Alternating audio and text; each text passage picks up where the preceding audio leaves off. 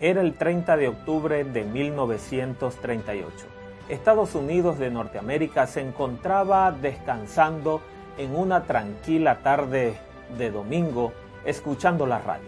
El programa de radio de Orson Welles estaba presentando la famosa obra La Guerra de los Mundos, escrita por H.G. Wells. Orson, con su profunda voz, era un extraordinario actor y mientras se presentaba esta obra se escuchaban efectos de sonido que parecían muy reales. Estaba siendo presentado en una estructura general de un documental con reporteros describiendo el aterrizaje de marcianos en la ciudad de Nueva York y describiendo estos monstruos extraterrestres en platillos voladores. Era sencillamente aterrador al terminar esta programación radial, aquel 30 de octubre de 1938, Orson anunció a su audiencia que eso había sido una dramatización de la novela de ficción científica llamada La Guerra de los Mundos. Bienvenidos a nuestro séptimo estudio de Descubriendo las Profecías.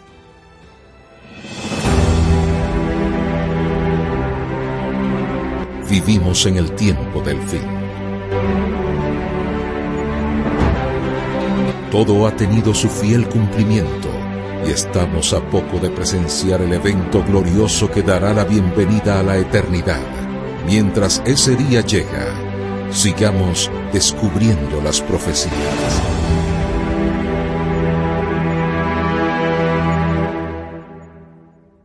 Cuando él narraba, esta obra su voz se llenaba con expresión patética y con todo el poder de dramatización que pudiera reunir, él lo describía como si fuese todo verdadero. Él comentaba sobre luces de láser centellantes saliendo de los discos voladores, matando a miles de personas. Decía que el ejército de los Estados Unidos era incapaz de arreglárselas con los gases venenosos y explosiones nucleares saliendo de los platillos voladores.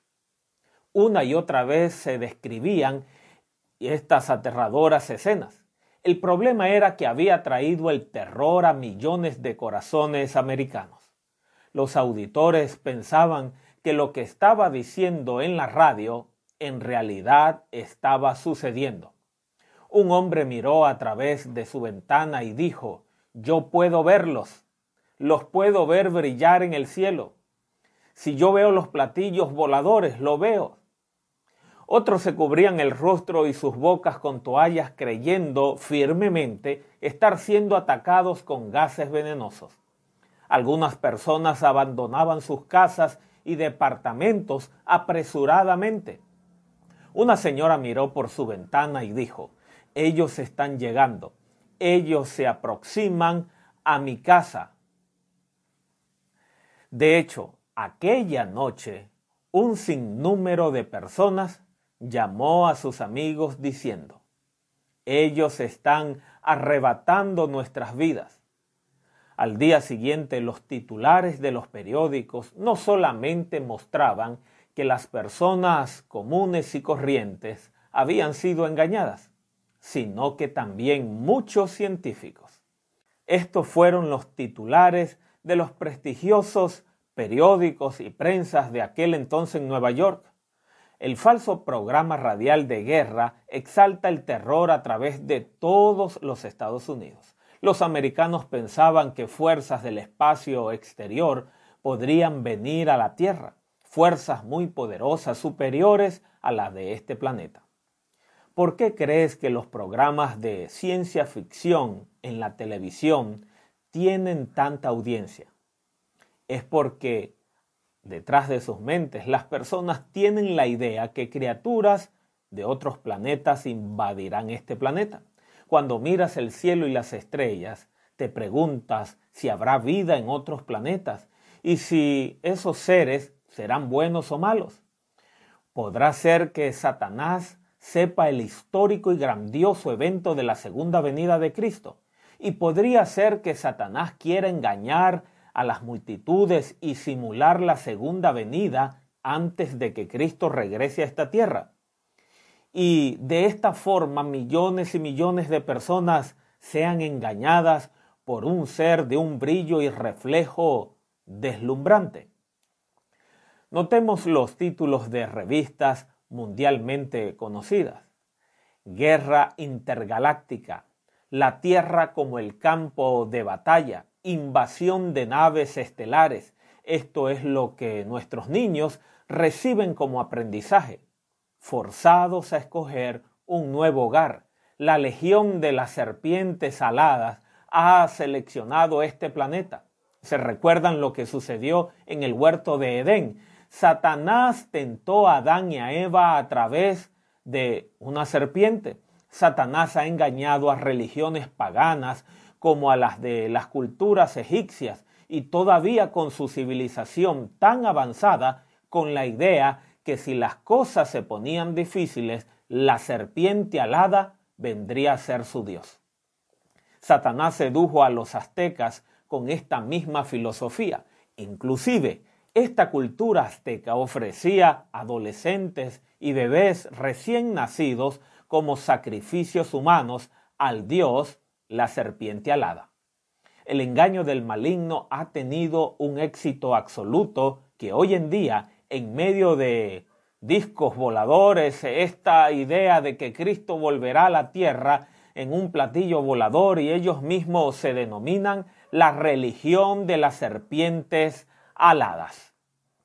Satanás está expandiendo en forma tranquila, pero segura, la idea de que estos poderes extraterrestres son buenos y que Cristo vendrá en uno de estos deslumbrantes discos voladores para establecer su reino eterno en este planeta. Este engaño está predicho en Mateo 24, 24. Recordemos que nuestro Señor Jesús no dijo que tal vez sucederían estos acontecimientos, sino que lo afirmó categóricamente. Nos advierte que estemos atentos, porque engañarán aún a los escogidos. Así que, si os dijeren, mirad, está en el desierto, no salgáis, o mirad, está en los aposentos, no les creáis. Apocalipsis 12:12 nos advierte, ay de los moradores de la tierra y del mar, porque el diablo ha descendido a vosotros con gran ira, sabiendo que tiene poco tiempo.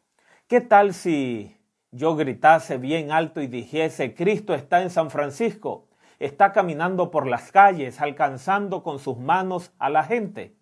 Él ha regresado, vengan a saludar a Cristo. Él está pronunciando las palabras del Sermón del Monte. Miles de personas vienen a Él.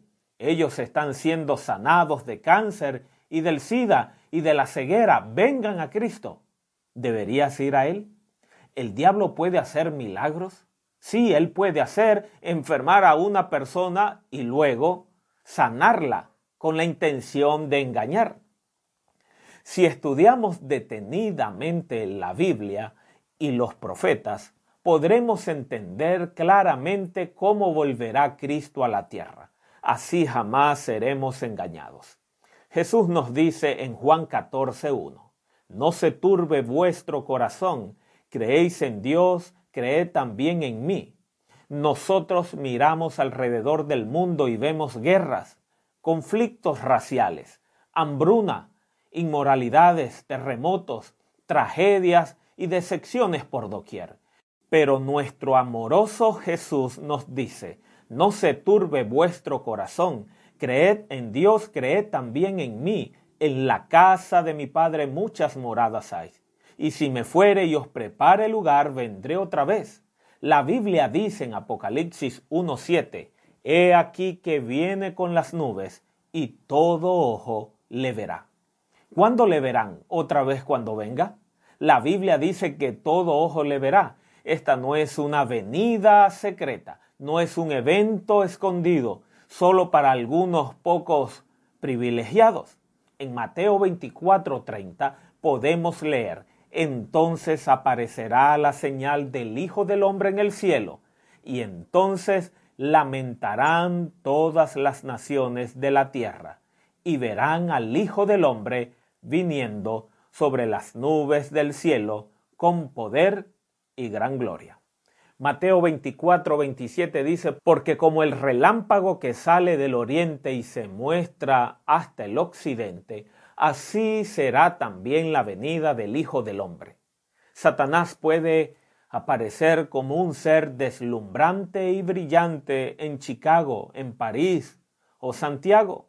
Puede aparecer como un ángel resplandeciente, como la Biblia menciona, que puede transformarse en un ángel de luz, pero jamás podrá imitar la segunda venida de Cristo en las nubes del cielo, así como todos los detalles que la Biblia menciona. Existen cinco características para la venida de Cristo que es necesario que sepas. Número uno es literal, significa que es real, es un evento actual que ocurrirá en un tiempo y momento definido. Número dos, es visible porque es brillante, ocurre desde los cielos en forma de relámpagos y así todos lo pueden ver. Será algo espectacular jamás antes visto. Número tres, es audible, no solo le verá todo ojo, sino que según Tesalonicenses 4:16 dice, porque el Señor mismo, con voz de mando, con voz de arcángel y con trompeta de Dios. En Primera de Corintios 15 del 51 al 53 dice, en un momento, en un abrir y cerrar de ojos, al final de trompeta. Así es la segunda venida de Cristo, no será secreta ni silenciosa. Número 4 es un evento en el que habrá resurrección. En primera de Tesalonicenses 4:16 dice, y los muertos en Cristo resucitarán primero. Todos los muertos que resuciten en ese grandioso momento serán los fieles de toda nación y de cada generación. Desde Adán y Eva, Satanás jamás podrá imitar tal situación. Número 5 es un evento de elevación. Primera de Tesalonicenses 4:17 dice, luego nosotros los que vivimos, los que hayamos quedado, seremos arrebatados juntamente con ellos en las nubes para recibir al Señor en el aire y así estaremos para siempre con el Señor. De tal manera que recibiremos al Señor en el aire. Amigos, les diré que la muerte no es el fin de todo. Cristo fue a la tumba y salió victorioso sobre la muerte. Él es el creador de la vida, quien tornó la tumba en un túnel. Jesús resucitando a Lázaro de la muerte es la prueba absoluta de que todos los que aman a Jesús serán resucitados cuando vuelva otra vez. Cuando Cristo regrese, las sepulturas se abrirán y la muerte saldrá y esposos, esposas que habían permanecido largamente separados por la muerte se abrazarán y besarán otra vez. Niños resurgirán de las frías tumbas y volverán a abrazar a sus padres y familiares y se integrarán a sus cálidos hogares nuevamente. Amigo, te diré una cosa. Puedes perder una fiesta, un avión, un autobús, un taxi, un tren, pero si te pierdes este evento, la segunda venida de Cristo no habrá otra vez. Señoras y señores, si te pierdes este extraordinario evento, lo perderás para siempre. No hay una segunda oportunidad. La Biblia dice que cuando Cristo vuelva, habrá un terremoto tan grande cual nunca ha sido visto, que desde los hombres han estado sobre la tierra existirán dos reacciones diferentes cuando venga Cristo. Los justos dirán, He aquí, este es nuestro Dios, le hemos esperado y nos salvará. Y los impíos, ¿qué dirán? Escondernos del rostro de aquel que está sentado sobre el trono y la ira del Cordero. Si somos fieles al Señor, Jesús nos ayudará a permanecer. No seremos engañados por Satanás. Mateo 13, el 49 dice, así será el fin. Saldrán los ángeles y apartarán a los malos de entre los justos. Entre tanto los malos ven la venida de Cristo, ellos ven moviéndose los edificios y las ciudades en llamas, ellos miran las escenas aterrorizados. no quisieron dar sus vidas a Jesús, vivieron sus vidas llenas de pecado, se intentan ocultar y corren llenos de pavor. Jesús intentó salvarle muchísimas veces. Más de alguna vez el Señor les tocó las espaldas. Jesús les habló varias veces a través de su Santo Espíritu para convencerlos de su maldad. El amor de Dios no pudo traerlos al cielo. Jesús hubiera querido llevar a todos, absolutamente a todos, hacia el cielo. Si se llevase a todo el mundo al cielo, alguien podría comenzar el pecado de nuevo y el cielo podría ser arruinado. La única manera que tú puedes obtener el cielo es solo si tú le rindes culto allá. Si tú quieres hacer de Cristo tu maestro aquí, si así tú lo decides, Él te sentará en su trono de vida. Podrás hacer de Él tu maestro allá arriba en el cielo. El amor de Dios no puede traer a todos al cielo, porque si ellos pudiesen estar en el cielo, nosotros tendríamos las mismas batallas, las mismas autosuficiencias, las mismas lujurias y las mismas codicias.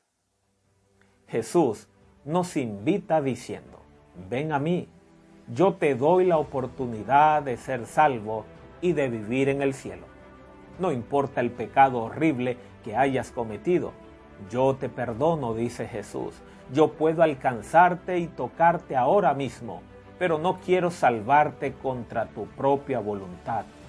Querido amigo o amiga, ¿hay algún mal hábito que deseas dejar en el altar de Dios? ¿Quieres confesar algún pecado que existe en tu vida? Inclina tu rostro y di, Dios, que estás en los cielos yo siento que estamos casi en el fin. Yo deseo estar listo cuando tú vengas. Yo deseo estar preparado e ir contigo al cielo cuando tú vengas. Señor, tú me amas muchísimo, suficiente como para morir por mí.